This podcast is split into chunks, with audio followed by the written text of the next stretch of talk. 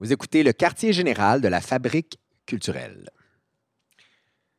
On est tous passés par l'école. hein. On s'est fait enseigner l'histoire, on s'est fait enseigner l'économie familiale. J'ai même appris comment coudre des bobettes dans mon cours d'économie familiale en secondaire 3. Euh, la science, euh, la comptabilité même, je pense en secondaire 5. euh, la biologie. Bref, on a, on a touché à tout durant notre cursus scolaire, puis même à l'art et à la culture. On met les écoles de théâtre, les écoles de cinéma sur des piédestals. Puis souvent, ben, c'est peut-être au détriment ou pas, et c'est ce qu'on va discuter aujourd'hui, de l'art de créer, de la création et de la folie créatrice. Puis là, je me retourne parce que Julie de Rolette est là. Salut. Salut Jordan. Avec Marc-André. Salut. Salut. Et on a un- deux invités, une rencontre improbable. J'aime tellement ça quand ça se passe.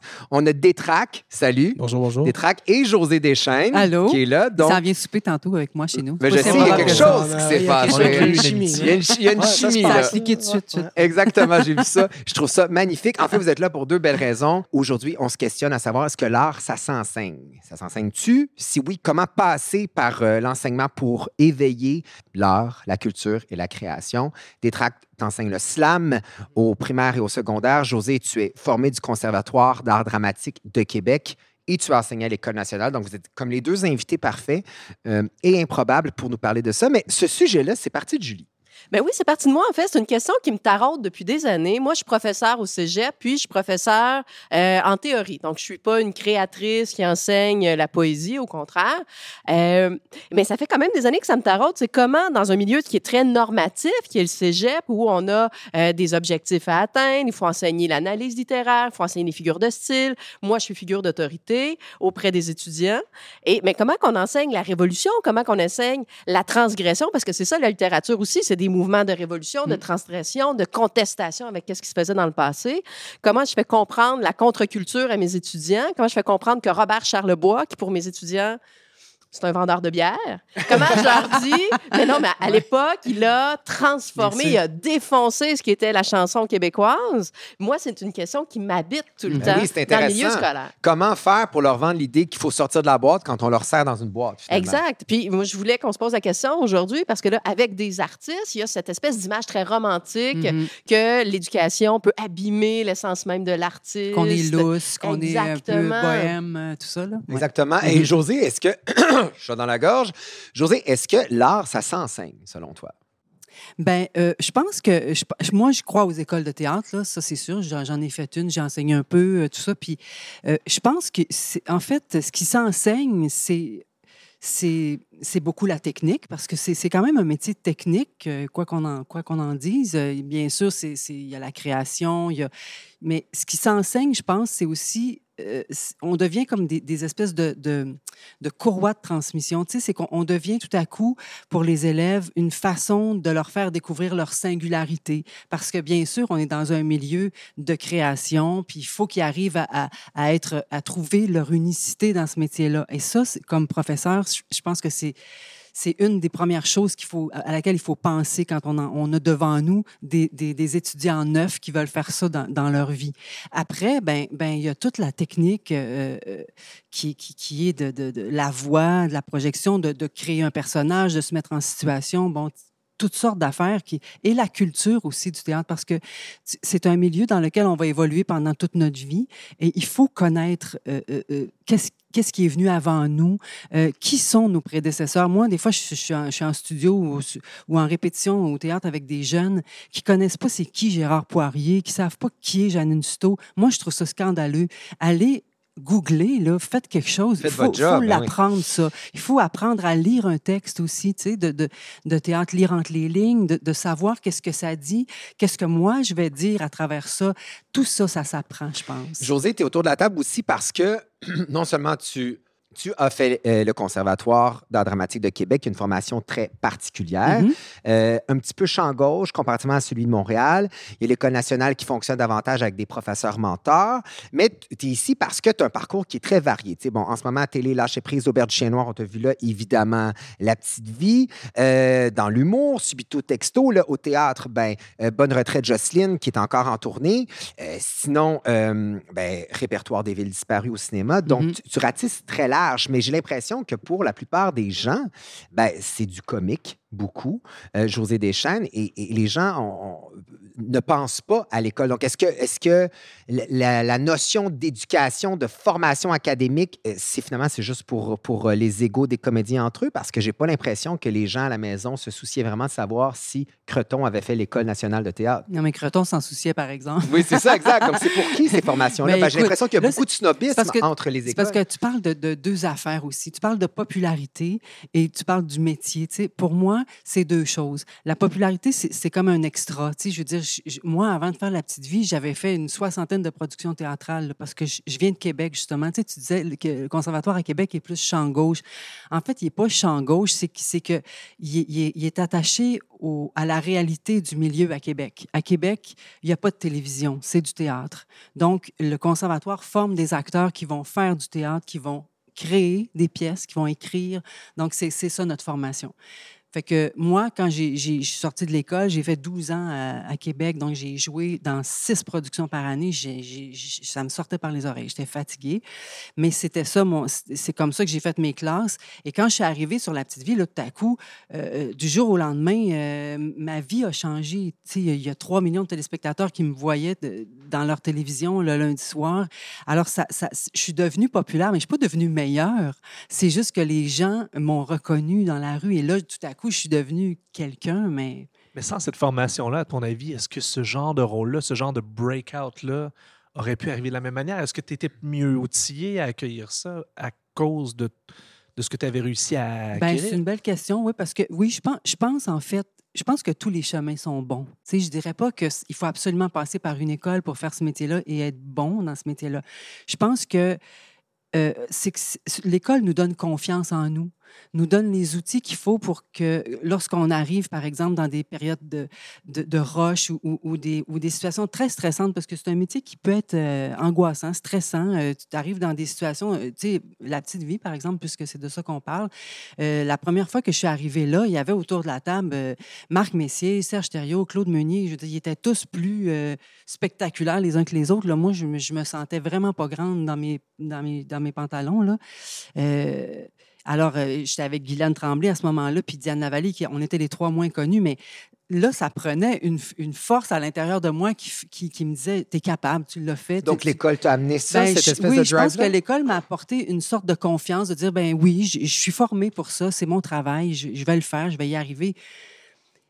Moi, je- comme, comment je suis faite, j'avais besoin d'étudier. Moi, je, suis comme ça. J'ai besoin de, j'ai besoin de, de balises, j'ai besoin d'encadrement. Après, je, m'éclate là-dedans. Après, je trouve ma façon à moi de faire mon chemin. Puis j'aime étudier. C'est sûr que c'était mon parcours. C'était sûr que j'allais faire ça. Je me retourne vers Détrac. Euh, si on- il y a bien un milieu dans lequel on ne pense pas que c'est possible d'enseigner ou de transmettre de l'éducation, c'est bien le milieu du hip-hop puis Ouais. du slam, mais pourtant tu le fais Ouais. abondamment dans les écoles primaires et secondaires. C'est quoi ton rapport entre l'éducation puis le milieu du hip-hop? Ben moi, c'est euh, c'est spécial parce que c'est la vie qui m'a emmené là. On, m'a- on a commencé à me demander à donner des ateliers. Euh, ben, on parlait qu'est-ce qu'on peut enseigner à travers tout ça. Puis moi, euh, une chose j'ai réalisé que j'ai pu euh, que je peux enseigner, c'est le goût d'écrire en fait. Puis euh, je trouve que on parlait de dans les écoles justement. euh, j'ai réalisé souvent et ça j'en discute justement avec les profs que je rencontre, c'est que euh, c'est comme si à l'école on, on- on pense qu'écrire c'est un travail d'école, c'est une corvée, puis on oublie le, le plaisir d'écrire. C'est juste le moi, dans mon cas à moi, c'est ça qui m'a donné goût d'écrire. C'était, c'était d'imiter mes rappeurs américains euh, français préférés. Fait que c'était comme c'était le fun d'écrire des rhymes. tu sais. Fait que j'ai commencé vraiment à travers de ça.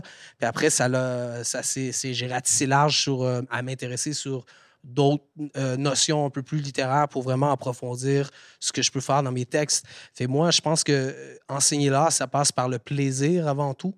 Euh, et euh, même si j'avais, mettons, enseigné un instrument de musique, moi j'ai pris des cours de piano, de guitare aussi, euh, j'ai eu la chance d'avoir des profs qui m'ont appris à jouer l'instrument, avoir du plaisir avant d'apprendre à lire, mettons, ce que je trouve énormément plate, lire la musique. Donc moi, moi j'essaie de faire un peu la même chose, écrire d'une manière naïve aux gens sans nécessairement qu'il y ait des notions rattachées à ça, mais juste écrivez, essayez. Puis euh, ayez cette passion-là. Puis euh, souvent, c'est comme ça que je vais chercher vraiment les, les gens Est-ce que, écrire. est-ce que vous considérez la transmission du plaisir comme de l'éducation? Moi, on dirait l'éducation, je pense, dans ma tête, des notions techniques. Dans ma tête, c'est voici comment faire une rime, voici comment euh, jouer telle chose. Mais le- la transmission du plaisir, est-ce qu'elle passe nécessairement par l'éducation? Ben, ben- ben moi, dans mon cas, à moi, euh, c'est plus ce que je fais parce que je suis là pour euh, aider les jeunes à écrire, leur faire faire des projets. Mais je pense que dans le cas de, Julie ici, qui est une professeure, je pense que c'est 100% pertinent que tu dois enseigner le côté historique, le côté avoir une culture générale des choses. Mais moi, en tant qu'artiste, je suis un médium. euh, c'est ce que je fais dans la vie. Fait que moi, ce que, j'essaie de leur montrer, c'est que c'est possible en 2019, en tant qu'artiste hip-hop, de faire quelque chose avec ça, puis que ça t'amène, euh, je sais pas, moi, faire une tournée en Chine, faire des spectacles ici et là, te retrouver à donner des ateliers. Fait que ça permet de rêver les, faire rêver les gens et dire, mon Dieu, écrire, finalement, il peut y avoir de quoi de concret, puis c'est pas juste euh, une perte de temps, puis ça passe avec le plaisir, puis je leur explique que c'est ça. Puis cette question-là, tu sais, c'est-à-dire, tu, tu l'expliques. Moi, je suis allée chercher, je tripais à faire de la musique, ta, ta, ta, puis après, je suis allée chercher les outils Ouais. pour structurer mon texte, pour structurer euh, la parole. Puis il est là aussi tout le débat, c'est-à-dire la place que les outils vont prendre dans le système d'éducation versus la création. Puis le plaisir, on s'entend, le, le plaisir n'est pas dans Mais, mais la toi, tes structure étudiants, d'analyse ils ont clairement, je certains peut-être, mais la plupart, là, je veux dire, euh, je me souviens, moi, je tripais dans mon cours de, de littérature, mais le trois quarts, euh, ils tripaient pas pendant tout, ils n'en avaient pas de plaisir. Fait que c'est bien dur d'aller les chercher. Mais il y a la notion de plaisir, mais tu peux pas tout baser là-dessus non plus. Tu sais, l'espèce de, je crois pas non plus à la pédagogie euh, ultra funky pour aller chercher tout le monde. Tu sais. Mais euh, Todorov, qui est un essayiste français, a publié La littérature en péril, puis il parle justement de ça. Tu sais, c'est-à-dire l'importance des outils pour analyser la littérature versus l'importance de la littérature elle-même. Puis Dvitan Todorov, qui a travaillé avec Roland Barthes, qui a travaillé avec Jeannette, qui a été à la base des analystes littéraires, à un moment donné, s'est rendu compte qu'il conseillait ses enfants qui allaient à l'école et que ses enfants n'avaient même pas des bonnes notes. Mais tu sais, euh, il se rendait compte que finalement, c'était la structure, c'était les outils qui prenaient toute la place, puis le fun, la littérature comme telle était rendue en second plan, tu sais. Et donc, il a écrit La littérature en péril, puis il dénonce ça, tu sais, comme quoi, finalement, c'est la littérature, c'est le propos même qui devrait être mis de l'avant, puis les outils, ben ça, ça devrait Mais être peut-on lire avant, avant, avant de s'intéresser à la structure de ce qu'on lit, finalement? Exactement. Et là, je te cite, ça vaut la peine. Euh, Todorov a écrit Nous sommes tous faits de ce que nous donnent les autres êtres humains. Nos parents d'abord, ceux qui nous entourent ensuite. La littérature ouvre à l'infini cette possibilité d'interaction avec les autres et nous enrichit donc infiniment. Elle nous procure cette sensation irremplaçable qui font que le monde réel devient plus chargé de sens et plus beau. Loin d'être un simple agrément, une distraction réservée aux personnes éduquées, elle permet à chacun de mieux répondre à sa vocation d'être humain. Ah, oh, c'est beau. Et c'est surtout très vrai. Je me retourne vers vous deux. Est-ce que, parce que bon, tu te retournes vers les ben, deux. c'est tough, hein? J'ai deux têtes. Je suis comme un. Les gens ne savent pas à l'audio, mais c'est parce que José est à droite et des tracks à gauche. Exactement. Il faut que j'arrête de me retourner. On ne le voit pas que je me retourne. Euh, Détrac et José. Bon, Détrac, en 2013, tu as gagné euh, euh, Slammer. euh, Champion québécois de slam. Exactement, voilà. Et ensuite, tu es devenu quatrième meilleur slammer de, dans la, de la francophonie. Euh, du monde, en fait. Le monde en fait. C'est encore mieux que, Ouais, ouais. que ce que je pensais. Donc ça, ça t'a donné quand même un, titre. Ça t'a donné Ouais. une notoriété. Ça t'a donné un stamp, un ISO 9002 du talent. Ouais. Au même titre que Du toi. talent. Oui, du talent. Au même titre que José d'avoir fait l'école, etc. Est-ce que vous pensez que si vous n'aviez pas eu ces formations-là ou ces titres-là, vous en seriez à la même place euh, dans, dans vos carrières et dans vos vies? Serais-tu comédienne aujourd'hui? Si j'avais pas fait d'école, Ouais. Ah, ben oui, possiblement, parce que c'était très, très fort, là. C'était très, très fort euh, en dedans de moi. Euh, je, pense, juste que le chemin aurait été différent, peut-être plus difficile aussi, parce que aussi, les écoles, euh, ça, ouvre des portes après, tu sais, parce que déjà, déjà c'est un, c'est une espèce de, vase clos où, les gens viennent te voir jouer. Donc, tu sais, déjà, tu, sors de l'école et- et les gens te connaissent un peu. Donc, tu sais, c'est- c'est une sorte de, je dirais, de, petit nid ouaté qui, dans lequel, après ça, après ça qui t'envoie. C'est comme, comme si ta maman oiseau t'envoyait en bas du nid après, puis, puis tu avais, comme tous les outils pour, pour voler tout seul. Moi, par moi-même, je, je, je pense que j'y serais arrivée quand même parce que c'est très, très fort en moi depuis que j'avais cinq ans que je voulais faire ça. Mais euh, je pense que j'aurais fait moins de théâtre. C'est parce que je fais vraiment une distinction, moi, entre la télévision et le théâtre. Mais c'est deux façons de fonctionner C'est- complètement S'il y a vraiment différentes. une, une- une grande différence, et, vous allez, pas, ce ne sera pas rare que vous allez voir des acteurs qui font beaucoup, beaucoup de télévision, qui sont très, très euh, connus et très populaires et qui ne veulent pas faire de, de théâtre parce qu'ils ne se sentent pas. Exact. Puis là, capable d'en faire. tu, tu- tu m'ouvres la porte. là. Il il y a des Claude Legault, des Sylvain Ouais. Marcel, des Tammy Verge qui sont des, des, des, des comédiens qui n'ont fait aucune école. Il y a Anne Casabonne qui a fait l'UCAM, qui est une école considérée moins prestigieuse en termes de jeu, qui n'a pas roulé justement à cause de ça. Tu as Xavier Dolan qui a, qui, qui, qui- qui a plus, plus de preuves à faire, mais qui a quand même pas fait d'école. Sinon, Karine Vanasse, qui, lorsqu'elle a décidé de faire du théâtre, s'est fait ramasser. Donc, il y a clairement un snobisme une importance qu'on accorde à ça. Toi, est-ce que tu penses que si tu n'avais Mais- pas récolté ces éloges-là, on, on t'accorderait autant de crédibilité? Euh, dans certains milieux, oui, dans certains d'autres, non, mais ça m'empêcherait pas de continuer à faire ce que je fais parce que c'est ça, c'est en moi, c'est ce que j'aime faire. Puis, euh, mais ça m'a définitivement ouvert des portes que j'aurais pas eues euh, auparavant. Puis ensuite, ben, ces opportunités, ces opportunités-là viennent, t'es prends.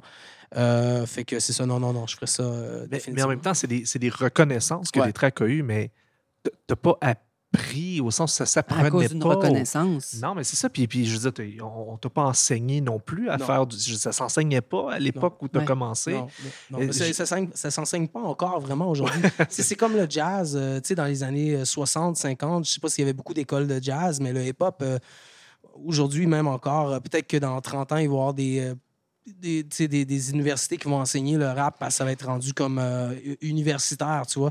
Mais euh, moi, je suis de la génération où on, est vraiment autodidacte à 100% Fait que moi, c'est ma manière d'apprendre, ça a été par imitation, vraiment. euh, Mais toi, là, fais-tu une différence, par exemple, quand tu es en studio, donc avec Ouais. personne autour de toi, mais que tu dois faire, tu dois faire ta tune, tout ça, et quand tu es en show? Parce Oui. que c'est ça la Oui. Pour nous, c'est ça la différence, Ben d'être oui. en studio, d'enregistrer une émission, puis de, de tout à coup se retrouver sur scène et qu'il faut que ça se rende dans la dernière rangée, Ah puis que l'émotion soit la même. Tu, Ah, c'est pas la même chose. une différence. 100 Puis euh, ben, dans la musique, euh, l'art de l'enregistrement versus l'art de la scène, moi, je trouve que c'est. Puis trouves-tu que, que, t'es- que tu... tu y a-tu quelque chose que tu trouves plus difficile dans les deux? Tu te Euh, sens-tu bien formé pour faire les deux? Tu l'as appris sur le J'ai travaillé les deux également. Ouais. moi, j'ai commencé à faire du rap pour les spectacles, justement. Moi, Ouais. c'était pas dans le studio, c'était vraiment les, les DJ, les cyphers, euh, live avec mes amis. Et c'est vraiment moi, après que j'ai travaillé le studio euh, dans le but d'enregistrer les textes que j'avais ici puis dans mes cahiers. Donc, Ouais. euh, mais moi, personnellement, en tant qu'artiste, ça a toujours été important de travailler les deux parce que je trouve super important, justement, la scène qui. En musique, c'est pas mal la même chose que les techniques de scène vocale, Ouais. justement, en théâtre. Ça se ressemble puis énormément. habiter la scène, puis être dans le moment présent, puis d'aller chercher le monde dans la salle, puis tu sais que... Ouais. Mais ça, j'ai eu ça à Granby, justement. Chez la petite vallée Granby, on avait des cours. On a eu quelques cours sur les techniques vocales, des choses comme ça. Puis ça, ça aide. Mhm. Puis, euh, mais il y a d'autres artistes, euh, c'est pas tout le monde qui les prend, ou ça dépend. Mais encore là, je vous écoute, puis on dirait que ce qui ressort de tout ça, c'est que l'interprétation, ça s'enseigne. Oui. Mais la création, on dirait que ça s'enseigne plus. C'est vrai, c'est une bonne de- nuance. Au, oui. sens où euh, je, je pense que le jeu, il y a des techniques qui s'enseignent, mais écrire un dialogue ou écrire euh, un personnage ou comprendre un personnage ou écrire euh, une toune, c'est. je Oui, il y a des ateliers d'écriture. Il y en a Ouais. quelques. Tu sais, il commence à y en avoir de plus en plus, mais c'est plus difficile d'enseigner la création que d'enseigner Ben, je l'interprétation. pense non? que ça s'enseigne quand même, là, Ouais. parce qu'il y, a des- il y a des structures, il y a des, il y a des, il y a des, euh, il y a des, des règles, mettons. euh, mais euh, ça, ça c'est moins, c'est moins mon domaine, là, parce que moi, je- j'écris moins, je suis plus interprète. Mais, oui, t- c'est une bonne nuance à faire. Mhm. C'est vrai, c'est vrai que, que, que la façon de le faire, ça s'enseigne pas. C'est les chemins, c'est- de, de donner les outils pour dire, ben, tu sais, si tu veux aborder un personnage, il faut que tu te poses telle, telle question. faut que... euh, moi, la première fois que j'ai enseigné à l'École nationale, les étudiants, ils sont arrivés en avant de moi, puis ils ne savaient pas lire un texte. Mais là, je dis pas de dire des mots puis que ça soit euh, clair. C'est juste qu'ils euh, ne savaient pas ce qu'ils disaient. Ils, ils cherchaient juste à être naturels dans la phrase, mais, mais après, tout est à faire, tu sais, entre les lignes. Euh, tu peux dire une chose et son contraire dans ton interprétation. C'est c'est tout ça qui s'enseigne. Après, tu fais tes choix. Après, ils font leurs choix eux-mêmes. Puis C'est intéressant. Qui- moi, quelque chose qui, qui me revient souvent, puis Détrac, toi, tu, tu travailles surtout, je comprends bien, avec des adolescents, des jeunes Ah ouais, adultes. C'est quand même un public qui est assez vulnérable, entre guillemets, c'est-à-dire qu'ils sont en quête d'identité, ils ne sont pas dans Mhm. une, une identité établie. Ouais. Quand on cherche la- à garder la singu- singularité d'un écrit, comment qu'on on intervient pour dire, écoute, ça, c'est bien, tu le gardes. Euh, ça, euh, il faut le retravailler, ça fonctionne pas, pour pas être un, un éteignoir, tu sais, parce que c'est Ouais, là le défi, me Ouais, semble. mais moi, moi, en tant que euh, comment dire, de, de véhicule, j'essaie jamais trop de dire ça, c'est pas bon, ça, c'est bon. Euh, mais tu sais, des fois, je vais, je vais conseiller, je vais dire, ah, tu peut-être ça, ce mot-là, tu devrais le changer pour ça, tu, tu peux répéter. Je lui donne des pistes, je- exactement, je lui donne des chemins, je lui dis, Ouais. Des là, tu questions. vois, tu peux hein? utiliser une répétition, tu peux répéter ta phrase, Ouais. là, ça va t'aider à te relancer dans ton texte. Ouais. Donc, je donne des pistes à suivre. Et ensuite, je dis à la personne, ben, prends ce chemin-là si ça tente. Mais après, je lui dis, t'es pas obligé de m'écouter non plus. Tu peux Ouais. faire à ta tête vraiment. Fait que- Mais, mais aussi, il y, a, il y a une question à leur poser, c'est qu'est-ce que tu veux dire? Puis s'ils ne savent pas ce qu'ils veulent dire, généralement, ils sont à côté. Ça doit arriver plus souvent qu'autrement, en fait. Ça arrive. C'est ça l'apprentissage, Oui, au fait. c'est ça. C'est c'est de...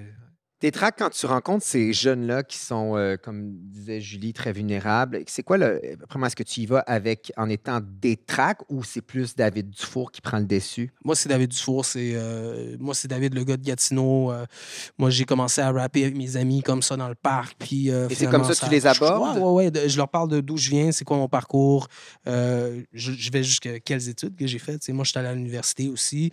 Euh, fait que je, je leur, je leur parle fran- franchement 100 de mon parcours et je leur montre où est-ce que ça, ça m'a amené, les reconnaissances que j'ai eues dans le milieu du slam, la musique, être allé à la disque, etc. Fait que là, après, je leur montre, ben, moi, je viens de là et c'est là que ça m'a amené. Maintenant, je suis- c'est pour ça que je suis devant vous. Maintenant, parlons de création, puis à la fin, mais j'y vais, puis créent. Et c'est quoi le résultat final après? Tout comme José, les étudiants euh, euh, à qui tu as enseigné vont diplômer justement cette Ouais. année. Donc, il va y avoir un cheminement. C'est quoi les cheminements euh, de tes étudiants et toi, probablement les, les tiens? Mais c'est drôle, on disait, c'est vrai que c'est dur à enseigner la création, mais quand même, euh, c'est une chose que je réalise, c'est que je trouve que la création, c'est quand même une discipline, puis l'écriture, ça se travaille. Oui. C'est comme, euh, on pense souvent que l'écriture, c'est un, Un éclair de éclair. génie. Exactement. ouais. Moi, je crois pas là-dedans. Je crois que les, les- les bons écrivains sont ceux qui écrivent régulièrement. Et euh, franchement, les bons écrivains, euh, 90% de ce qu'ils font, c'est- c'est c'est mauvais. Puis t'en choisis 10% Moi, c'est comme ça que je travaille. Mhm. Puis euh, je crois qu'il y a une discipline attribuée à ça. Même manière qu'interpréter, il faut faire Mhm. des vocalises.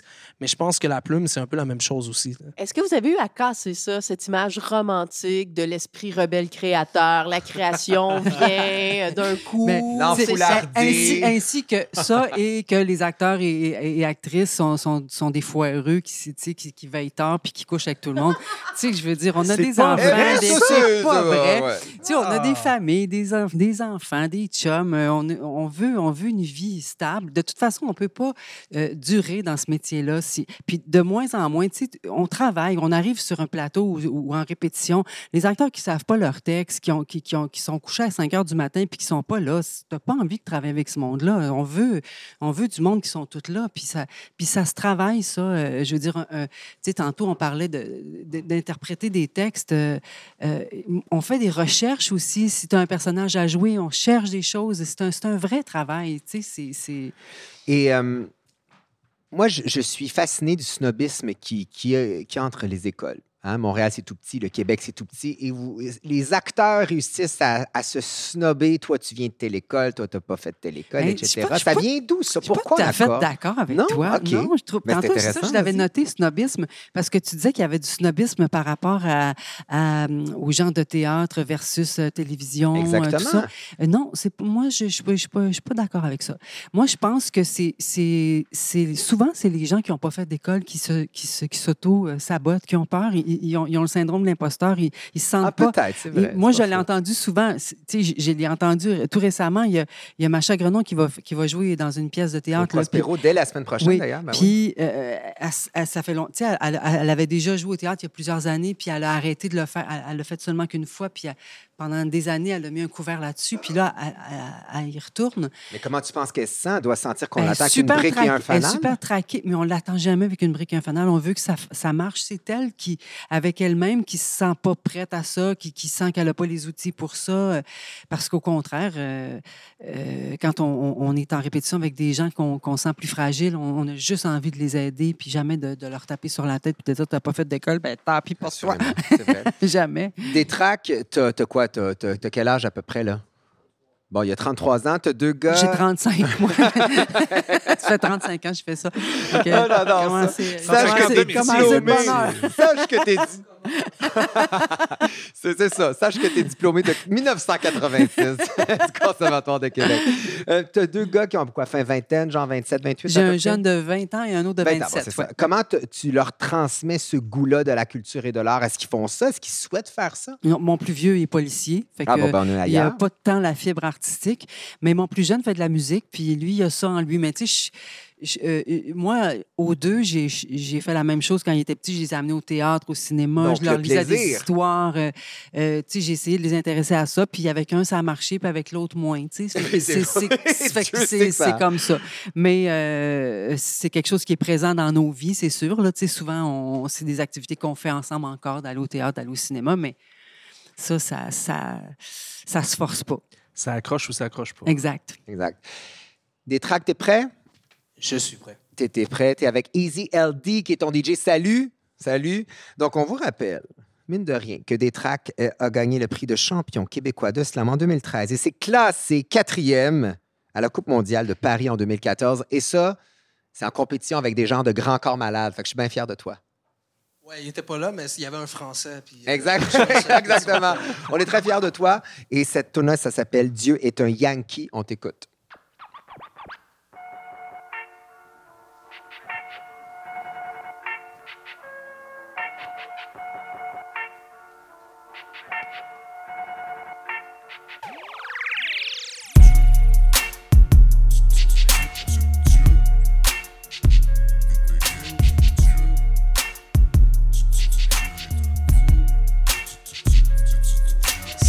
À mon goudron, je te compte au califourchon. Promenade dans mon fourgon. J.M. Harrison Ford.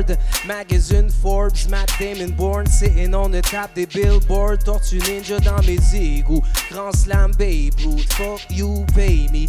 Nas, Biggie, Jay-Z. Hippie, hippie, aïe. Agent FBI ou agent de la CIA. Venu mitrailler le poulailler. G.I. Venu maîtriser le djihad. Ou combattre les triades. Tom Hanks qui neutralise les pirates. Nouveau visage, Maybelline maquillage. Oh Lord, je que Jesus Christ porte des Levi's. Dieu est un Yankee. Dieu est un Yankee. Dieu est un Yankee. God is American. Monsieur Pillsbury pense à Steph Curry. On me tire dessus, mais les projectiles font m'effleurer. Les méchants, ça me fascine. Sylvester Stalin, Scarface, Khaled, we the best comme DJ Khaled, basketballin'. Arabie Saoudite, Wu-Tang, Shaolin, puis le reste, on s'en Kaolin. Ah. Tu ferais bien pas nous écœurer. On connaît le bien, le mal, l'amour, puis la haine. Rage, électro, Chuck Norris, les terroristes. La guerre est érotique, burger patriotique. Le ciel, un panorama commandité par Nike. Oh Lord, je pense la NASA est contrôlée par Jesus Christ. Oui, Dieu est un Yankee. Dieu est un Yankee. Dieu est un Yankee. God is America. Salutations à la fabrique culturelle.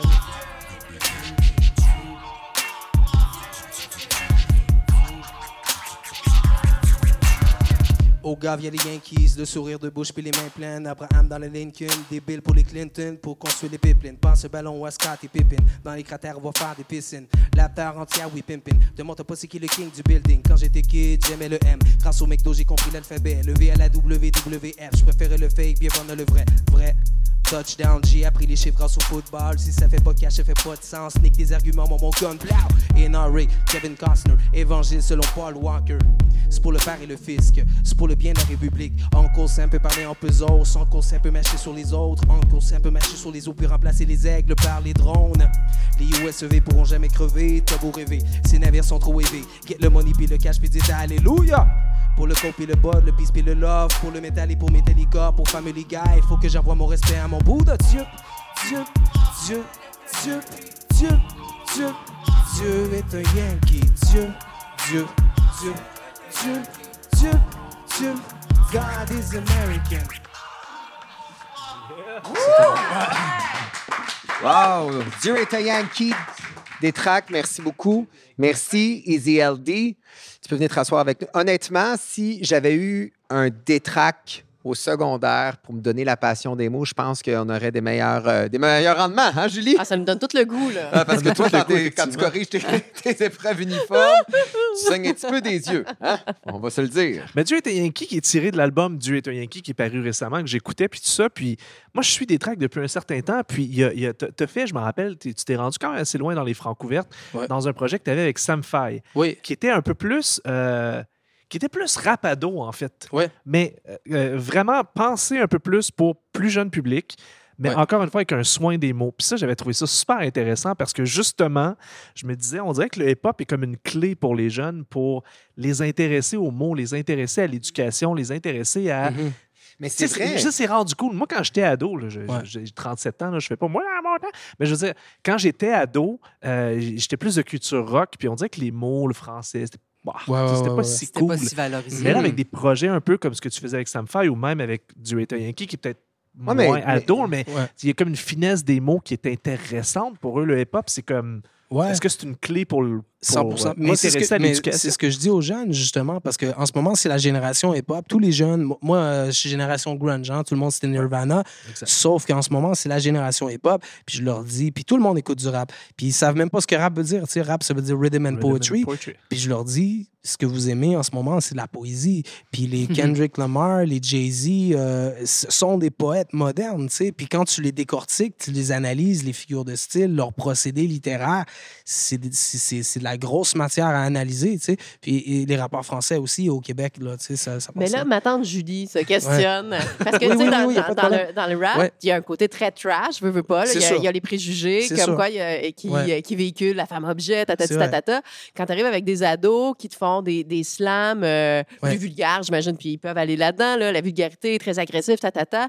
Comment tu interagis, toi, tes libertés de création, Non, non, let's non, go, pas le- Non, ça, ça se passe Ouais, pas. parce là. que tout euh, le mumble rap, puis il y a plein de rappeurs qui, justement, ne font pas du tout l'éloge de la littérature. tu sais. C'est sûr. Euh, ben, c'est sûr. Mais en même temps, euh, je trouve que c'est quand même facile de, de, de, de blâmer le rap. Et je peux donner des exemples. Euh, Gainsbourg, qui était misogyne dans Ah oui, ah non, non, la misogynie n'est Dans- pas... ça- c'est, je trouve que c'est pas le propre au rap, mais c'est vrai que c'est, c'est très fréquent. Mais moi, par exemple, dans mes ateliers, par contre, moi, la ligne, on me demande est-ce que tu dresses une ligne? C'est sûr, quand ça, ça, ça frappe la, la misogynie ou le, le- le racisme même, là, je dis non. Là, c'est là que je dis ben non, réécris pas ça, tu fais pas ça ici, tu le fais pas avec moi. Puis ça passe pas dans, dans, dans, le- dans le moule Mais ici. même ça, le, le courant va ailleurs, je trouve, dans le hip-hop, au sens où le, le hip-hop est né de la rue, est né souvent de gens un peu moins éduqués et Ouais. qui étaient un peu plus dans le trouble. Mais euh, il y a une émergence euh, dernièrement d'un rap un peu plus intello, d'un rap érudit. Tu sais, quand on pense à Kendrick Lamar, je veux dire, c'est Ouais. pas du rap de, de, de rue. Là. On n'est vraiment pas dans, dans quelque chose de vulgaire, on est vraiment dans quelque chose de, de très songé, que- quelque chose de très recherché au niveau des textes. Ouais, mais il vient quand même des, des, des ghettos, des milieux défavorisés. Ouais. Tu avais Wu-Tang aussi à l'époque, il faut mentionner, qui, qui citait des exemples de. Il citait, tu sais, mettons, Jacques Cousteau, euh, euh, des, des, euh, comment, des théories de science à travers leur rime. Ça a tout le temps été ça pour moi, le rap. Et euh, ce que, ce que j'admire beaucoup, moi, du, du rap américain, c'est que même s'il venait d'un côté euh, pauvre, socialement, ils, étaient très riches culturellement, en fait. Et c'est ce que, ce que tu vois quand tu analyses beaucoup, énormément de rapports des, des années 90, 80 et euh, qui sortent encore aujourd'hui. C'est sûr qu'il y a d'autres exemples qui le sont moins, mais, mais, mais c'est là. Mais c'est vrai ce que tu dis parce que moi, je me souviens que j'ai découvert le rap et j'ai surtout compris à quel point ça pouvait être beau avec, avec des, I, des IAM, avec Ouais, euh, les ben codes oui. du micro d'argent, avec des Doc Gynéco, où finalement, euh, la, la- la langue française prenait tout son, tout son envol là-dedans. Donc, je c'est vrai que c'est un, un bon vecteur. Ouais. À savoir, il faut qu'il y ait accès à ces bons vecteurs-là. Les Mhm. jeunes, c'est plus ça. Tu sais, au-delà de, de l'école, parce que l'on parle beaucoup école, formation, Mhm. surtout, José, je trouve que tes, euh, tes étudiants sont privilégiés parce que ce sont, je m'excuse l'anglicisme, les happy few qui réussissent à aller jusqu'à l'École nationale de théâtre. Ah oui, ça, c'est sûr. c'est la crème de la oui, crème. tout à fait. Mais tu sais, je me demande, les, les mentors, tu sais, parce qu'il y a- l'école, effectivement, puis bon, en hip-hop, il n'y a pas nécessairement la structure scolaire, mais les mentors, tu sais, ou le moment de révélation, le moment où tu dis, exact, c'est ça que je veux faire dans la vie, c'est mon choix, tu sais. Personnellement, moi, ça a été là, le, le classique Lettre à un jeune poète de Rainer Oui. Maria Rilke. Ton déclencheur, là. tu Mon déclencheur. Ouais, ouais. Et le, le moment où, en même temps, j'ai compris que je ne serais pas une poète maudite comme Émile Nelligan, ça a été un grand drame dans ma vie.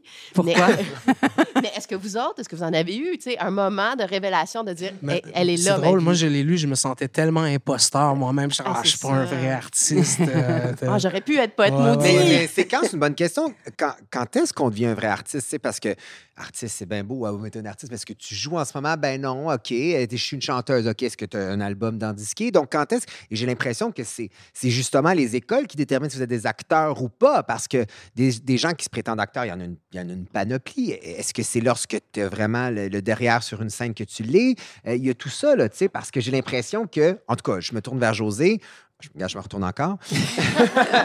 J'ai l'impression euh, que c'est vraiment propre davantage au milieu de- de- du jeu parce que je me suis jamais posé la question quand je suis allé voir un musicien sur scène, as-tu fait une école, c'est un imposteur, etc. Je me fie à ce qui, à ce qui me livre. Ben, c'est parce qu'il y a plus d'écoles de, de, théâtre que, que, que d'écoles de, quand, musique, quand est-ce que toi, mais- tu as dit, ben moi, je suis, je suis une actrice, puis tu peux le dire. C'est-tu quand tu vis de ça financièrement? Quand, c'est quand, Ben, quand tu es diplômé? Quand tu pratiques ton métier, oui. Je veux dire, c'est, c'est, c'est- je veux dire, on, on peut être artiste dans l'âme puis avoir euh, un regard d'artiste dans notre vie, mais je veux dire, si tu veux dire que tu es acteur ou chanteur, ben il, faut que tu puisses gagner. Si, si tu veux dire c'est ça mon métier, ben il faut que tu en gagnes, euh, il faut que tu gagnes ta vie avec, là, je pense. Ben.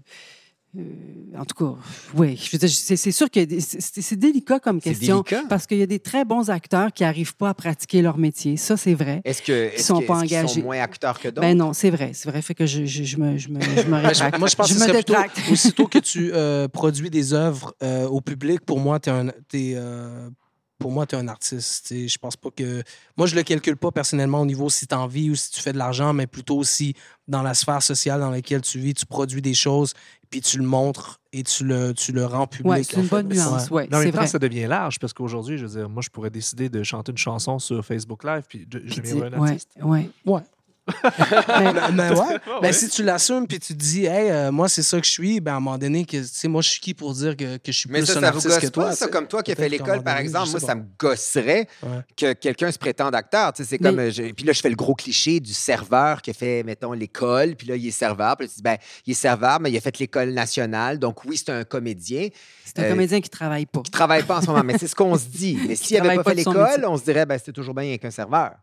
Ouais, ben écoute, c'est c'est- ouais, je sais pas si tu as tranché comme ça. Je veux dire, euh, euh, moi, je sais par exemple que je, je, dis- je déplore un peu le fait que, que, que, que les, les vedettes sont créées à, à- à pas grand, avec pas grand chose. Tu sais, je veux dire, tu fais une émission de télé euh, qui est un petit peu hot, puis tout à coup, wow, t'es t'es- t'es- t'es- t'es- t'es devenu un artiste, un acteur, euh, tu as un prix euh, Gémeaux, puis, puis tu dis, je, je suis formidable, alors qu'il y en a une, une gang de monde qui font des, des- Ouais. qui font des choses extraordinaires, qui sont jamais primés, puis, puis qui sont bons.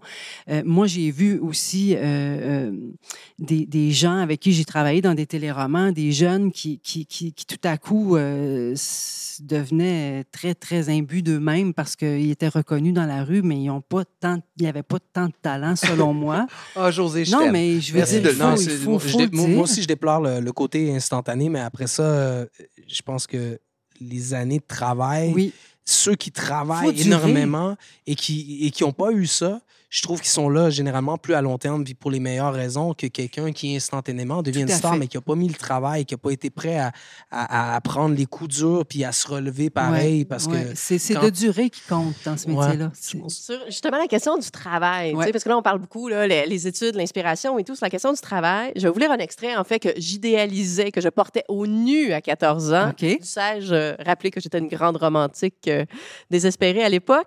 Je l'ai relu avec un sourire euh, ce matin même, je vous, lis. Euh, donc, euh, Lettre à un jeune poète, Rainer Maria Rilke. Vous me demandez si vos vers sont bons. Vous me le demandez à moi. Vous l'avez déjà demandé à d'autres. Vous les envoyez aux revues. Confessez-vous à vous-même. Mourriez-vous s'il était défendu d'écrire? Ceci surtout. Demandez-vous à l'heure la plus silencieuse de votre nuit. Suis-je vraiment contraint d'écrire? Creusez en vous-même la plus profonde réponse. Si cette réponse est affirmative, si vous pouvez faire front à une aussi grave question par un fort et simple je dois, alors construisez votre vie selon cette nécessité. Votre vie, jusque dans son heure la plus indifférente, la plus vide, doit devenir signe et témoin d'une telle poussée. Wow. Wow, Mhm. Donc, si tu fais ben pas oui. ça, tu meurs. Exact. Est-ce que maintenant que vous êtes dans le métier, donc il y a un côté très euh, quotidien, très gestion, Mhm. est-ce que vous entendez ça, puis vous avez un petit sourire de Oh my God, il faut vraiment avoir 14 ans? Ben, non, non, parce que en fait, c'est ça qu'on doit toujours essayer de retrouver, ce, ce feu-là.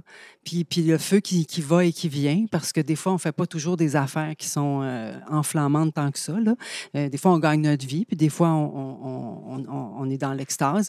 Puis moi, je trouve que ce métier-là me permet justement de, de revisiter cette flamme-là à travers les jeunes avec qui je travaille des fois, puis même en enseignement, ça, ça donne ça. Tu sais, l'illusion, puis, puis la flamme qu'ils ont dans les yeux, c'est important aussi. Tu sais, des fois, moi, quand enseigné, euh, j'ai enseigné une fois, puis, puis jamais, jamais j'avais envie de leur dire Ouais, mais c'est dur le métier. Non, ils, ils sauront bien assez tard, puis ils l'apprendront bien par eux-mêmes. faut pas faire, faut pas défaire ces Donc, illusions. tu as eu envie de leur transmettre l'étincelle que toi, on t'a transmise. Oui, puis j'avais envie de me nourrir de la leur parce que je t'avoue que c'est- c'est- ça va dans les deux sens. Moi, ça m'a beaucoup apporté de, de les avoir en avant de moi. ces Ça nourrit l'artiste. Je suis curieux d'entendre des tracks là-dessus. Est-ce que ça nourrit l'artiste d'enseigner? Quand tu vois les Euh, jeunes apprentis, est-ce que Ah, ça. C'est une bonne question. Euh, je te dirais que pas tout le temps, non. Moi, dans mon Ah cas, oui? moi, euh, c'est-à-dire j'aime, j'aime ça enseigner, mais des fois j'ai l'impression que je donne énormément, mais je reçois pas tout le temps. Euh, c'est un plaisir d'enseigner, puis c'est, c'est- je me sens privilégié de pouvoir donner puis d'avoir accès à ça. Mais moi, personnellement, euh, ça n'arrive pas souvent que je vais en ressortir euh, euh, inspiré. C'est dans d'autres situations. euh, moi, c'est plus dans les situations où je suis avec des amis, on discute. Là, Mais t'expliques ça ouais. comment, cette déception-là, face C'est à... pas, peut-être pas une déception, mais c'est plutôt c'est l'énergie que je mets à essayer de, de- de comment je vais leur partager ça. Euh, Sans alors- le faire à leur place. hein? Exactement. Sans leur vois- dire comment? C'est ça, tu sais. Alors que dans la vie tous les jours, je préfère être le témoin de la vie puis de, de prendre ce qui me vient et Ouais. créer à partir de ça. Là, je suis dans la situation opposée. Euh, donc, moi, c'est un peu un dilemme, c'est-à-dire, j'aime ça, euh, donner des ateliers, mais il y a un côté de moi qui dit Ah, des fois, je- ce que j'aime vraiment, c'est être dans le studio puis Puis euh, faire tes affaires. faire mes Ouais. affaires aussi. Et tu sais. pourquoi tu le fais d'abord? Ben, pour une raison que. Ben, pour plusieurs raisons. D'un, euh, ça paye bien des fois. Bien. Puis de deux. non, mais c'est Ben, vrai. C'est comme il les faut gagner de Ouais, c'est ça, il faut faire de l'argent. Puis de deux, euh, y, il y a un côté de moi aussi qui me dit c'est bien, je redonne. Sais, je redonne à ma, ma communauté. Mhm. Fait que ça, c'est un plaisir. Puis quand je reçois des messages de gens qui me disent, euh, de jeunes qui me disent, hey, c'est grâce à toi, j'ai le goût d'écrire, je me dis, wow, j'ai fait de quoi de positif. Mais est-ce que tu enseignes à, à quel niveau, par exemple? Tu enseignes à, à des jeunes de secondaire? ou- Secondaire, à grande, grande majorité, mais jusqu'à tout récemment, euh, fin primaire aussi. qui, ont, qui ont ça comme. oh, que c'est obligé pour eux autres Oui, de faire ça. C'est ça. C'est exact. différent, ça, d'enseigner à des jeunes pour qui c'est obligatoire que d'autres qui ont choisi puis qui ont été acceptés dans une école Exact. de théâtre vie. Exactement. Je veux dire, Mais- moi, j'ai enseigné dans des ateliers de théâtre de fin de semaine là, que ça. je m'arrachais à la tête, que j'avais juste hâte de m'en aller Non, chez non, non, nous parce mais que c'est ça. Mais moi, je j'ai ça. qu'est-ce que je fais là? Mais j'ai ça à 100% En fait, une des raisons qui me démotive des fois aussi, c'est justement, je vais dans des classes, puis les jeunes, ils se contrefichent de moi Ben, parce que je suis ça, pas ben Drake oui. ou Migos, là, puis ça me tue. Il n'y a rien de drôle là. Ah là. non, non, non. Puis ils regardent mes views, puis ils me disent, c'est pas un artiste, ce gars-là, hein, la conception des artistes. Donc, vous venez challenger la des question de base. c'est- Est-ce que ça- s'enseigne? Ça s'en- En fait, c'est- donc toi, tu, Ben, ça ça s'enseigne à du monde qui veulent l'apprendre. Tu c'est comprends? Ça. Et toi, Ouais. Julie, c'est ton quotidien. Tu es justement avec. euh, de- t'enseignes à une catégorie d'étudiants en particulier, justement, tu me disais? Ben, en fait, c'est clair que tu n'es pas toujours avec les étudiants qui sont. euh, le français, donc, est obligatoire et je vais toujours pas euh, militer pour ça. Le, le français, la littérature est obligatoire au cégep. Mais c'est clair que des fois, on arrive avec euh, une population étudiante qui est plus faible, qui est moins intéressée, dont le français est la troisième, quatrième langue parlée à la maison. Donc, arriver avec le concept de littérature, euh, c'est pas tout le temps évident. Et donc, il y a beaucoup de barrières pour arriver à une réelle discussion sur les valeurs, qu'est-ce que ça fait en toi le texte, qu'est-ce que ça vient éveiller en toi. Puis il y a aussi toute la structure, effectivement, il faut enseigner la lanise, est-ce que tu as bien compris la métaphore? Mais est-ce que toi, tu t'adresses à ceux qui sont intéressés, comme José, ou tu dis, ben moi, ma- job, c'est de, de- de parler à tout le monde, puis comment je m'y prends? Tu sais, comment tu leur. Ah, t'essayes de les Insuffle un peu- accrocher, un- ben, de les accrocher un, maximum, mais t'essayes en fait, ce qui est beau de la, de la littérature. costumes, je sais pas, non? Oui, beaucoup, en fait. euh, et mon costume de Quaker, à chaque année, est un succès absolument sans nom. Mais, euh, mais en fait, c'est de voir. En fait, moi, ce que je leur dis tout le temps, tu sais, la littérature, ce qui est beau, c'est un être humain qui raconte un autre être humain. Puis c'est universel, tu sais. euh, Antigone, la fille qui voulait se révolter contre les lois, ben c'est universel. Donc, c'est essayer de leur montrer, en fait, qu'est-ce que tu as de commun, toi, avec Antigone, puis qu'est-ce que ça, qu'est-ce que ça Mhm. t'amène, puis qu'est-ce que ça te fait rêver, tu sais. Puis c'est pas tout le temps évident, mais quand tu les accroches un peu, quand ils commencent à avoir une opinion, ben là, Ben oui. Mais il y en a avec qui tu dois travailler plus fort que d'autres. Puis il y en a qui me font presque brailler parce qu'il y a ça aussi dans l'enseignement. C'est-à-dire Ouais. quand tu dis que tu arrives en classe puis t'es pas Drake, Ouais, ça ouais, doit ouais. être dur en tabarnouche Ouais, sur ouais, l'estime de toi. Là, Ouais, tu sais, ouais, de- Ça arrive, mais en même temps, ça se passe bien à 95 du temps. Mais il y a des fois ces moments-là où je suis comme, ah, ça me tente pas. Là. Mais ça, c'est l'étincelle du début. À partir ouais. du moment où tu te. Je dis, parce que là, tu essaies d'enseigner à des gens qui, visiblement, n'ont pas l'étincelle de Ouais, ouais, l'artiste nécessairement. À partir du moment où ils ont cette étincelle-là, il y a plein de choses que tu peux apprendre. On, on parle de techniques, d'outils. Mais moi, il y a, un- il y a un cas Et que je ça, trouve. je trouve ça intéressant. J'ai hâte il y a, de il y a un cas t'entendre. que je trouve intéressant qui est, le- qui- qui est d'apprendre carrément à devenir. Une fois que tu es un artiste, ben, tu peux être un artiste tout seul dans ton salon, mais comment tu fais pour devenir un artiste professionnellement? Puis ça, ça s'enseigne aussi. Ouais. Il y a un truc qui s'appelle le CAS, qui est le carrefour des arts, de la scène et de l'entrepreneuriat. Parce qu'on est en 2019 et que les artistes sont souvent. Il y a tellement de gens qui sont artistes, il y a tellement d'avenues pour les artistes, mais le support n'est pas nécessairement là. Donc souvent, les artistes doivent devenir entrepreneurs. Ouais. Ils doivent devenir leur propre gérant, ils doivent Ouais. devenir leur propre booker, ils doivent devenir leur propre créateur, 100%. ils doivent devenir leur propre comptable. C'est Eh mon triste. Dieu, hein? Et nous, Mais on n'a pas ça. choisi d'envie de faire des tableaux Excel, je moi, le je me, confirme. moi, je me pose des questions un peu là-dessus. Puis je me Ben dis, oui. oui. OK, il y a des gens qui ont déjà la fibre un peu entrepreneuriale et qui sont un peu artistes. Ils sont chanceux, ceux-là. Mhm. Mais moi, je pense que si on avait demandé à Jean Leloup de gérer sa propre carrière, on n'en aurait jamais entendu parler. Vrai, on s'entend. Donc, est-ce que c'est. Mais les exemples comme Jean Leloup, sont- il y en a pas sont beaucoup. rares, sont hein? rares. Toi, à ton avis, euh, la, la plupart des artistes sont, en- sont Ouais, entrepreneurs vraiment. naturellement. Donc? Moi, Donc, oui, moi, je pense que oui. Ça s'enseigne Ah ouais? devenir que- un artiste euh, Euh, entrepreneur. Je- je- oui, je pense que oui. Mais moi, c'est sûr, je viens du milieu du hip-hop. Il y a ce côté-là un peu plus dans la culture. Euh, mais quand on parle, tu me parles d'exemples comme Jean Leloup, là, moi, j'ai l'impression que c'est comme 1% genre, des artistes qui font parce qu'ils ont un aura de star incroyable. Mais après ça, euh, ils ont tous commencé à quelque part à remplir le formulaire de festival puis de envoyer leur email parce que Ben comme oui.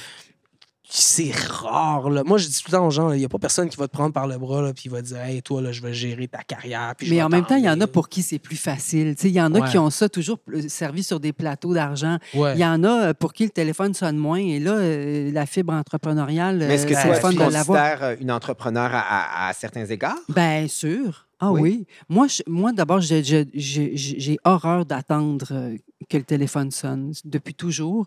Euh, il a sonné parfois, puis des fois, il a, il a sonné moins. Fait que mais j'avais, j'ai toujours initié mes choses. Quand j'étais à Québec, on a fondé une compagnie de théâtre qui, qui existe encore aujourd'hui. Moi, je suis plus là, mais euh, je ne voulais pas attendre. Et, et je trouve que le mouvement entraîne le mouvement. À partir du moment où j'étais dans quelque chose, là, tout à coup, le téléphone se met à sonner pour autre chose. Puis, puis c'est dans ce sens-là, c'est sûr que, tu sais, euh, mes impôts puis tout ça, je suis pas capable de faire Mais ça. ça, est-ce qu'on te l'a Mais- enseigné parce que. Est-ce que Non. Ça ça- s'apprend, Oui, parce que choses. est-ce que le CAS ou des formations comme ça tuent l'élan créatif? tu sais, au moment où, où on t'apprend à devenir un produit puis, ou à te vendre, euh, est-ce que ça te.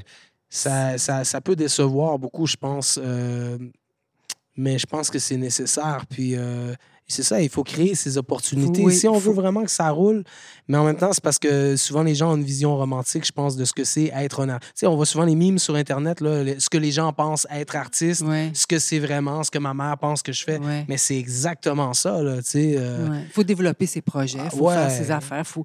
Mais, mais aussi, aujourd'hui, il y a une réalité qui est, qui est- moi, je trouve une chance que, j'ai, que, que je commence pas aujourd'hui. Je serais vraiment déprimée. Mais, tu sais, sur Instagram, tout ça, les followers, tu sais, les, les, je sais pas, je sais pas vous autres, mais euh, nous autres, moi, j'entends là, que des jeunes là, sont obligés d'avoir plein de followers pour Ben, être engagés José, dans des... C'est tout à fait vrai. Je veux dire, Mais moi, je suis animateur, chroniqueur et je vais passer des castings. On me demande t'as combien de followers? Ah, moi, Donc, c'est plus mon ça- contenu, c'est plus ma personnalité artistique qui prime, c'est c'est le, c'est le contenant. Donc, moi, je dois apprendre à non. justement devoir Ben, développer ce ça, moi, ça me tue. Si c'est ça, être entrepreneur, moi, ça, je- ça je veux pas rentrer On n'est pas un peu vieux jeu avec ça, au sens où euh, les gens qui vont avoir des followers sur les médias sociaux, c'est parce qu'ils ont quelque chose à dire, non? Papa. Voyons, euh, J'adore ton ironie. C'est aussi Évidemment- faux que ton, ton T-shirt est, est poilu. là. Oui, c'est ça. Parce qu'on se rappelle que, Ma- vous ne l'avez pas vu, mais vous allez le voir sur les réseaux sociaux, justement. Marc-André a un J'ai un chandail T-shirt, poilu. Torse poilu, et c'est poilu. le vrai torse de Claude Bégin version T-shirt. Ouais, c'est vraiment du très bon contenu de podcast qu'on est en train de se raconter en ce moment. oui, effectivement. Ouais, voilà. Donc, j'ai un ça- chandail faux torse. Donc, vous comprenez l'incitatif à aller voir nos réseaux sociaux pour voir ce chandail-là. Évidemment, on, réinventera, on ne réinventera pas euh, le, le système scolaire puis la façon d'enseigner la culture et l'art. Force est de constater qu'on en a besoin et on la, on la maltraite. Mais euh, ça serait quoi, selon vous, la meilleure façon avec les balises actuelles d'enseigner la culture et l'art? Mettons qu'on fait un beau tour de table, là, bien, bien, bien La senti. meilleure façon, répète.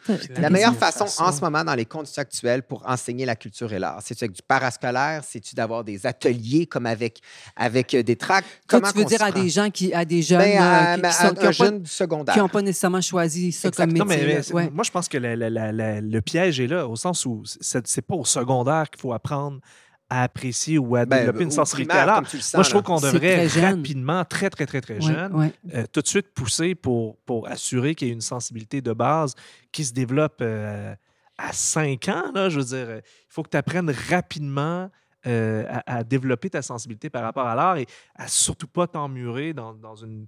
Parce que ça prendra pas de temps que la société va t'apprendre à devenir productif. Ça, il n'y a aucun doute là-dessus. Mhm. Ça prendra pas de temps qu'on va t'apprendre à devenir performant, mais apprendre à des jeunes à prendre le temps à apprécier, à créer, ça, c'est tough. Puis il faut que tu le fasses jeune, non? Ben, me ça part que- à la maison aussi. Ça part avec des bons enseignants parce qu'il s'agit d'avoir un mauvais prof pour te faire haïr ça pour le restant Ouais. de tes jours. En tout cas, que ça soit long avant que tu, tu redécouvres que, que ça peut être le fun. Exact. Et peut-être que ça prend plus de liberté pour les professeurs parce que euh, Oui. on- des fois, on fait moins confiance au corps professoral, plus aux pédagogues. On arrive Ouais. avec des structures très contraignantes. Puis finalement, la littérature, les œuvres sont évacuées au Ouais. profit de la grammaire. Ça, c'est rassurant. C'est Ouais. facile d'enseigner la grammaire. Ouais. Et donc, euh, puis moi, je vais toujours militer pour l'enseignement des arts, pour l'enseignement citoyen, en fait. On veut pas former euh, des travailleurs, on veut former des citoyens qui, Qui réfléchissent. Qui... réfléchissent. Ben, absolument. Absolument. Mais ouais, je suis d'accord avec Marc-André. Moi, je pense qu'il faut commencer jeune. Il faut ouvrir une sensibilité à ça. Ben, c'est sûr qu'il faut que ça passe par la maison, mais c'est pas toutes les maisons qui ont cette richesse Mhm, culturelle. Fait que je pense que les milieux scolaires peuvent aider. Puis le parascolaire, ça aide justement à, je pense, à accrocher les jeunes. Fait que... Moi, je serais pour des cours de hip-hop prématernel. Ah, moi, C'est j'adore ça. Avec toi, costumé Ouais. en, en- en boule de watt ou en, en lapin de. Pâques, là, tu serais On extraordinaire. sait jamais. Tout est possible. C'est rendu là. Ben oui. Ça paye. Ainsi, on terminait l'é- l'émission avec un, un hommage à ces œuvres ou ces professeurs qui nous ont inspirés, qui nous ont donné envie, parce que on a fait l'avocat du diable là, pendant l'émission, mais il reste qu'on aime quand même ça, aller à l'école, puis on a apprécié, puis découvrir des choses. Donc, s'il si, s'il y avait un hommage à livrer à un professeur ou une œuvre qui vous a ébranlé, qui vous a donné envie de faire ce que vous faites et ce que vous êtes maintenant, ça serait quoi, des tracks? Un prof ou une œuvre? Ouais. Euh, Et personnel- où? Et où? Mais j'ai pas eu de prof en particulier parce que moi, j'ai pas. euh, euh, euh, en faisant ce que je fais, moi, je suis pas allé. J'ai pas étudié en musique, j'ai étudié en sociologie, communication. Mais pour ce qui est de la musique, moi, mes profs, ça a été les euh, Wu-Tang, euh, I Am, euh, ça, c'est mes profs. Puis j'ai appris en, en, en mimiquant leurs choses et en les imitant. Puis euh, ça, ça, ça, ça, c'est mes profs. ouais. Tu es allé donc à l'école du micro d'argent. Oh, ça, c'était facile, mais c'était donc bien c'est- placé. C'est bon. c'est bon. Toi, Julie? Euh, ben, moi, comme plusieurs, je viens de. Ben, tout- Comme les- plusieurs, comme je viens de plusieurs Joliette. Mais euh, Viens pas de Comme Joliette. tous les habitants de Joliette, je viens de Joliette. ceux qui viennent de Comme Joliette tous les connaissent Monsieur Joliette. Blouin. Monsieur Blouin. Monsieur Blouin, c'est le professeur de cinéma au cégep. Il a marqué toute une génération. Je pense qu'il est responsable euh, du fait que je sois professeur au cégep. Et comme plusieurs que j'ai croisés à mon cégep, on lui doit beaucoup à Monsieur Blouin. Et à un certain moment donné, j'étais allée le voir parce qu'il y avait toujours une façon de, euh, de te donner des réponses. Puis tu avais vraiment l'impression que ça venait de toi, puis ça venait pas de lui. Tu avais vraiment l'impression que tu étais très intelligente. Et lui avais dit, je fais, ah, Monsieur Blouin, je sais pas si je vais être comédienne dans la vie ou si je vais aller étudier la littérature et être intellectuelle. Et il m'avait conseillé Narcisse et Goldmoon de Hermann Hesse. Eh boy, et quand même. oui, oui, quand même. Puis il Je- m'a dit, Julie, lis ce livre-là. Je fais OK. Et donc, Narcisse et Goldmoon, c'est l'histoire d'un artiste et d'un intellectuel. Donc, un qui fait de la sculpture et l'autre qui, qui réfléchit. Et j'ai détesté ce livre-là pour mourir parce que je m'identifiais à l'intellectuel. Et c'était une autre confirmation que je n'étais pas un poète maudit. Mais il avait tout à fait raison, en fait. Puis il m'a pas donné la réponse, en fait. Il m'a juste donné un outil, Une piste de. de- une piste de réflexion. Et euh, non, c'est un grand homme, Monsieur Blouin. Moi, j'aimerais, j'aimerais tantôt, je me disais, ah, peut-être, euh, peut-être certains films en particulier, certains professeurs. J'ai pas tant de professeurs en particulier, mais moi, c'est ma mère. Ah. La figure maternelle. La figure On maternelle. Bonjour, Ceci maman. explique cela. Non, mais ma mère, euh, elle, tenait à nous faire découvrir autre chose. Ma mère, elle est allemande, donc à la maison, ça a beaucoup été de la culture européenne ou sinon du blues, du jazz. On n'écoutait pas vraiment de musique québécoise, mais surtout le vendredi soir, quand j'étais pas en âge de sortir, elle me disait Viens. Puis on se collait dans le divan, puis on écoutait les films à RTV ou à Radio-Canada Wow. tard le soir. Et ça, ça me donnait envie de faire du cinéma. D'ailleurs, j'ai fait mon cégep en cinéma pour finalement des triper davantage sur la télé. Mais c'est- si j'avais pas eu ce parent-là, ma mère, parce qu'on va se le dire, ça repose sur ma mère, mais je pense pas que j'aurais été aussi sensible aux arts et à la communication. Donc, merci, maman. Wow. Tu as grandi en écoutant du jazz et du blues et tu es devenu un fan de Mariah Carey. Vraiment? Tu sauras que Mariah, c'est du rhythm and blues, du R&B. De. Crispy Kernel. Kreme, ouais. Mais, mais, euh, mais oui, en fait, ben, en fait elle m'a ouvert, euh, elle m'a ouvert les horizons, puis elle m'a surtout laissé le choix. tu sais. Euh, Moi, j'irais avec un, un extra sauce à mon euh, prof de, de musique, euh, Robert Livernoche. Bonjour, monsieur Je sais qu'on Livernoche. était à peu près dans le même hood. hein, On a grandi à Gatineau, les deux. Euh, Ouais, toi, tu étais école? polyvalente le Carrefour? Carrefour, hein? Carrefour aussi? OK, ouais. Toi aussi? Ben! Ah ouais, Quel numéro ouais. ta case, ta case? Quel numéro ta case? euh, Je pense qu'on s'est- je pense qu'on s'est déjà vu au débarcadère. Attends, Non, ça- ça se peut. Mais euh, prof de musique euh, polyvalente Le Carrefour, euh, M. Robert Livernoche, Dieu ait son âme, il est décédé aujourd'hui, euh, et par opposition, parce qu'il nous apprenait la guitare classique et il nous apprenait des choses qui étaient emmerdantes. Et nous, euh, moi et un de mes amis, on s'enfermait dans le cubicule et on apprenait en cachette des chansons de, de Metallica, de Pink Ben ouais. Floyd et de Led Zeppelin et il ne voulait pas. Et tu sais, il n'y a rien de mieux quand tu as 14-15 ans qu'un prof qui veut pas que tu fasses quelque chose.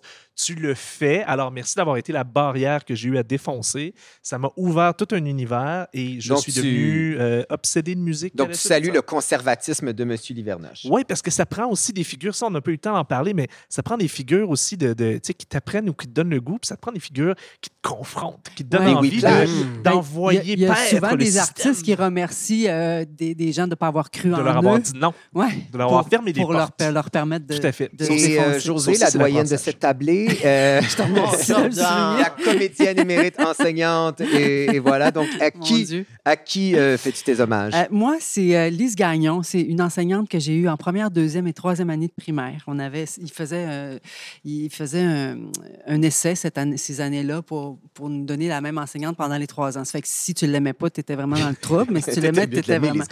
Puis elle, elle est décédée aujourd'hui. euh, et, et je- et cette enseignante-là a été pour moi euh, une révélatrice de, de, de, de ce qui, de qui je serais parce que j'étais une enfant très. très excitée, très énervée, je dérangeais tout le monde, j'avais tout, tu sais, j- j'étais bonne à l'école, puis un coup que j'avais appris que je comprenais la matière, ben là je dérangeais, fait que puis elle, elle a- au lieu de me mettre dans le coin puis de me mettre en, péni- en pénitence, elle a canalisé cette énergie-là, puis elle s'est mise à faire des pièces de théâtre à chaque, euh, à chaque, euh, à- mettons pour Noël puis pour la fin de l'année, puis elle me mettait toujours en charge de ça, puis elle me donnait des gros rôles. Elle a sûr. compris. Mais elle a compris comment il fallait comme canaliser cette énergie-là. Puis ça, ben, de toute façon, ça devrait être, ça devrait être appliqué à, à- à bien d'autres choses dans, dans les écoles. Je trouve toujours qu'on assoit les, les élèves vite parce qu'ils sont turbulents, mais il faut juste trouver euh, qu'est-ce qu'ils ont envie de faire, sais. Puis elle, euh, elle, elle m'a vraiment, elle m'a vraiment parti d'envie. Après ça, j'ai su que je voulais faire ça. Après ça, il y a eu plein d'autres influences. Là. Euh, tu moi, j'étais à Jonquière, fait que Dominique Michel de, de, euh, de Denise Filiatro, dans moi et l'autre, pour moi, c'était mes influences. De, de- je voulais faire ça. Puis après, bon, tu les belles sœurs. Là, j'ai vu du théâtre, j'ai fait. Mais Lise Gagnon m'a parti dans la vie. On la salue, Ouais. cette Lise Ben Gagnon. là, ouais, tu salueras pas fort parce qu'elle est morte. Avec, avec M. Livernoche en ce moment, n'est-ce pas? Oui, c'est ça. Jase avec l'hivernoche. Ben, force est de constater qu'on a répondu à, à plusieurs de nos questions, euh, que l'éducation et l'enseignement, c'est important. Il suffit de savoir comment s'y prendre, puis de, de- de- de toujours se repositionner, se questionner et de se remettre en question. Donc, merci beaucoup. Hey, moi, j'ai juste un petit. Ben, Julie, si je t'avais eu comme prof, là, j'aurais beaucoup aimé ça, les cours Ah, de ben, français. merci, On se ça tous les jours. C'est vrai, aussi, non, mais c'est c'est vrai, t'as une flamme, t'as quelque chose de, de, de, Tu racontes bien les choses. Ah, moi, j'aimerais être assise dans Puis ta si classe moi, euh, des tracks avait fait euh, une intervention dans ma classe, Tu serais euh, rappeuse je n'aurais pas été poète maudite, j'aurais été slammeuse.